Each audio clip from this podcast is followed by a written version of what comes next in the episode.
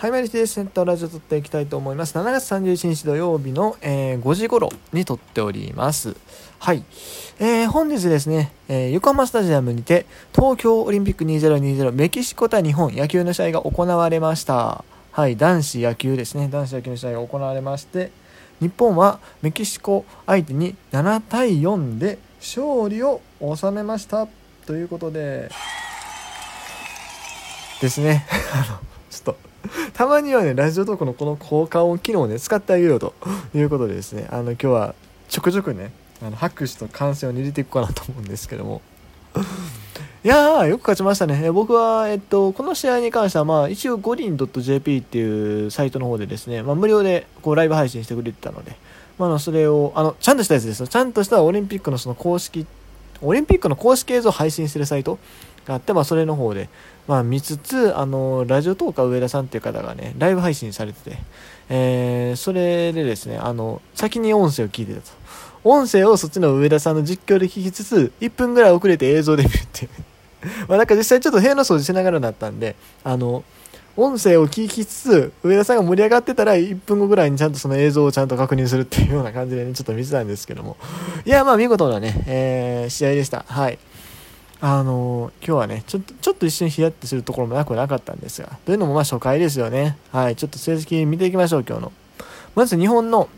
えー、スタメンなんですけども、もうこれ2戦目と変わらず、1戦目と変わらずですかね。えー、1番 DH 山田テスト、2番ショート坂本勇人、3番レフト吉田正尚、4番ライト鈴木誠也、5番ファースト浅村秀人、6番センター柳田悠岐、7番セカンド菊池涼介、8番サード村上宗隆、9番キャッチャー甲斐拓也というところで、えー、っと、まあ、なんか一部報道ではね、ギータの打順を変えるとかいう話もあったんですが、結局、えー、打順を変えず6番、で、えー、結局、キャッチャーも甲斐のまんまやし、変わらずというところでしたね。で、先発ピッチャーが森下というところでした。対するメキシコなんですけども、まあ、どんな選手がいたかっていうと、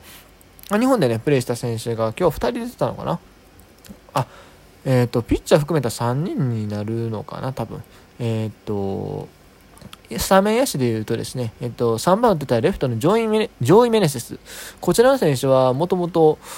えー、2019年にですね、オリオリックス・バファローズでプレーしてた選手になります。まあ、2019年の時も侍ジャパンとメキシコ代表の強化試合が春にあって、そこでですね、あの日本の4番が吉田正尚で、えー、メキシコの4番がメネセスと、2人ともオリックスの選手でね、この2人がまあよく打ったんですよ。よく打ったんですけれども、シーズンに入るとですね、吉田正尚はすごい成績残したのに対して、メネセスの方はというとですね、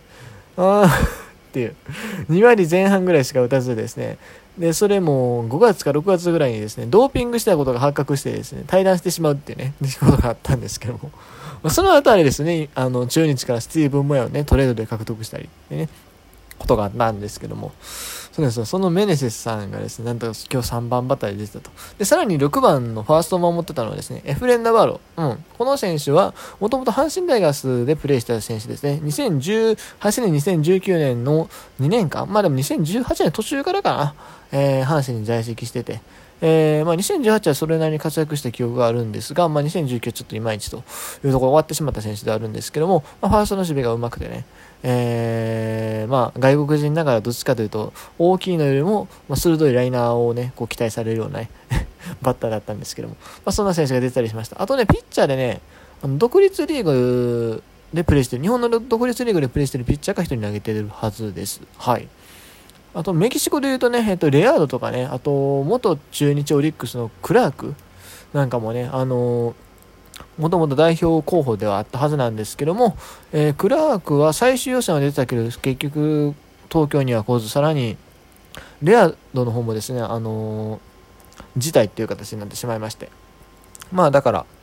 えー、結局 NPB で今プレーしてる選手はいないんですけども、まあ、過去にプレーしてた選手がね、ちらほら名前を連ねてるというところなんですよ。まあ、メネジャスとナバーロって言ったらね、そんなに日本で、ね、こう実績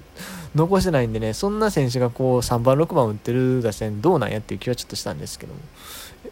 まあまあまあ、そんなこと言ってるとですね、まあ初回、えー、っと、日本はまあ、0点で終わるとですね、えー、っと、メキシコ、いきなり点取るわけですよ。うん、えっ、ー、と、先頭バッターのヒットからの、えっ、ー、と、3番メネセスがタイムリーですよ。メネセスね、そのだから、さっきも言ったんですけど、メキシコと日本代表の強化試合2019年の時も、侍ジャパン相手に強かったんですけど今回またね、打ちおるんですよね。あの、今日も、メキシコのこれ、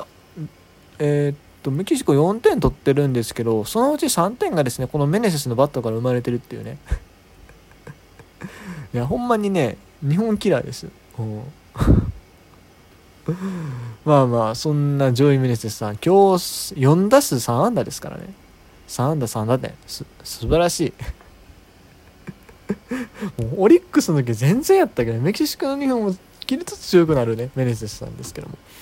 まあまあそんなこともあったんですが先制されたんですけど、まあ、2回、3回とね日本代表は連続で点を取ります1点ずつだったんですけども、えー、と2回は開拓へのタイムリー3回は、えー、と浅村の内野ゴロの間に1点という形で点を取っていきますと。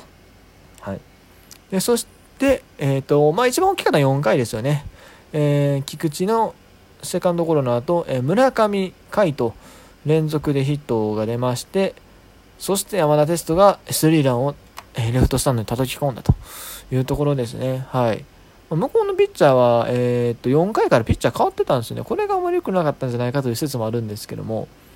結構ね、メキシコは細かく継投してて、3回、1回と3分の1、それから3分の2回、1回、3分の2回、1回と3分の1回、で、3分の2回、3分の1回とね、かなりね、あの、細かに系統してる。明日多分試合あると思うんですけど、大丈夫なんですかね？こんなにピッチャー使っちゃってね。っていう感じであるんですが、まあ結構細かなこう系統をしてきたというところになります。はい。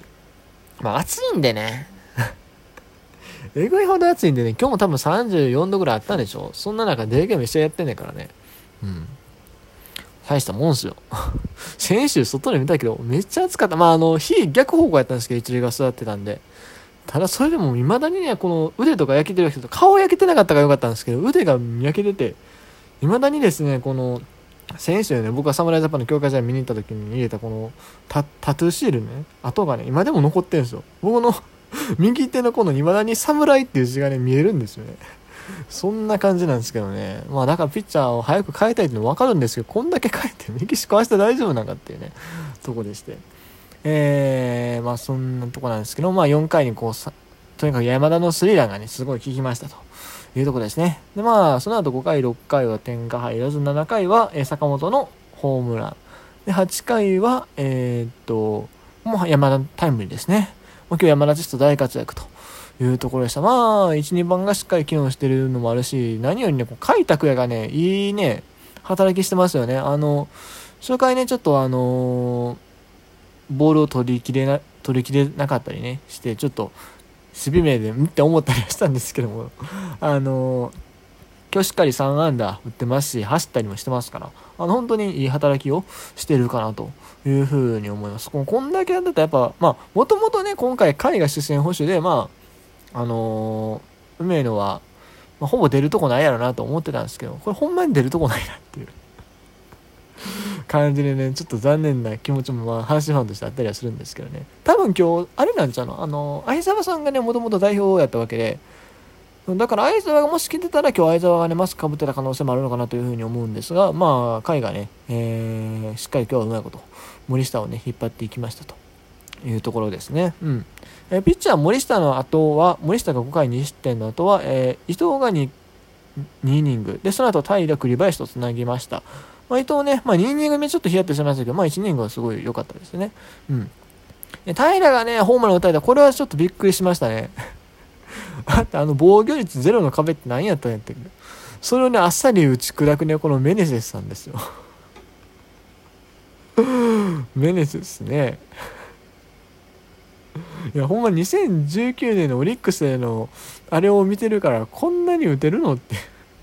感じはあるんですけど、まあそういうもんですよね。あの、国際大会では強いけどってたまにあるじゃないですか。あの、2004年のね、あの、アテネの時も、オクスプリングっていうね、こう、オーストラリアのね、ピッチャーが良かったんですけども、それ阪神が取ったら全然、全然とまで言わずそんなに活躍してへんかったっていうね、私ね。はい。えー、まあとにかく、平が今日被弾しました。まあまあ、びっくりしましたね。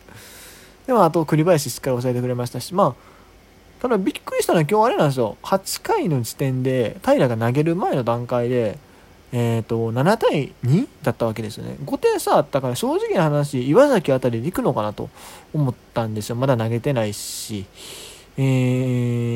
ー、で、まあ、9回に、まあ、9回正直栗林いくかなと思った。あのー、まあ、調整っていうかこの前ちょっと打たれたし、まあ、そこら辺の調整っていうのを兼ねて栗林で行くのかなというような気がしてたんですまさか8回に平出てくると思わなかったですねだからもう勝てる試合は基本的にもう全部平栗林で締めたいのかなというような感じも受けました。はい。さて、え、まあ、今日勝った日本代表なんですけど、次の試合はですね、えっ、と、これ8月2日ですね。8月2日の月曜日ですか、おそらく。8月2日月曜日、あさってですね、えー、横浜スタジアムで19時からの試合ですね、えー、になります。だからこれライブ配信しようと思えばできるんですよ。まあ多分誰かやってくれると思うんで僕はそこに遊びに行こうかと思います。なんせ僕五輪 JP かあの、まあとにかくネット中継で見てるんで、ちょっとラグがあるんですよ。だからね、あんまライブできないんですよね。うん。ということで、えー、まあ、まずはそこです。えー、相手がグループ B1 位なんですけど、その相手に関しては今日これからの試合で決まりますね。えっ、ー、と、19時からですか、えー、に、アメリカ対えー、韓国の試合がありますので、まあそこの勝者と戦うことになりますという感じです。ちなみにその後、もしそこで勝ったら次はどこなの ?4 試合、えー、そこで勝ったら4試合目は、えー、っと、8月の4日ですか？で、決勝が8月の7日なんで、まあ、日が割と空くんですよね。だから中継ぎ最悪そのだから全部あれですよね。あの全部勝てばですけどもあのー、勝ちパターン勝ちパターンまあみんな勝ちパターンみたいなもんですけどその、えー、平栗林の必勝リレーを突き込めるっていうのはいいのかなと連投なしでね。はい。ということで、えー、今日の侍ジャパンの話はこの辺で。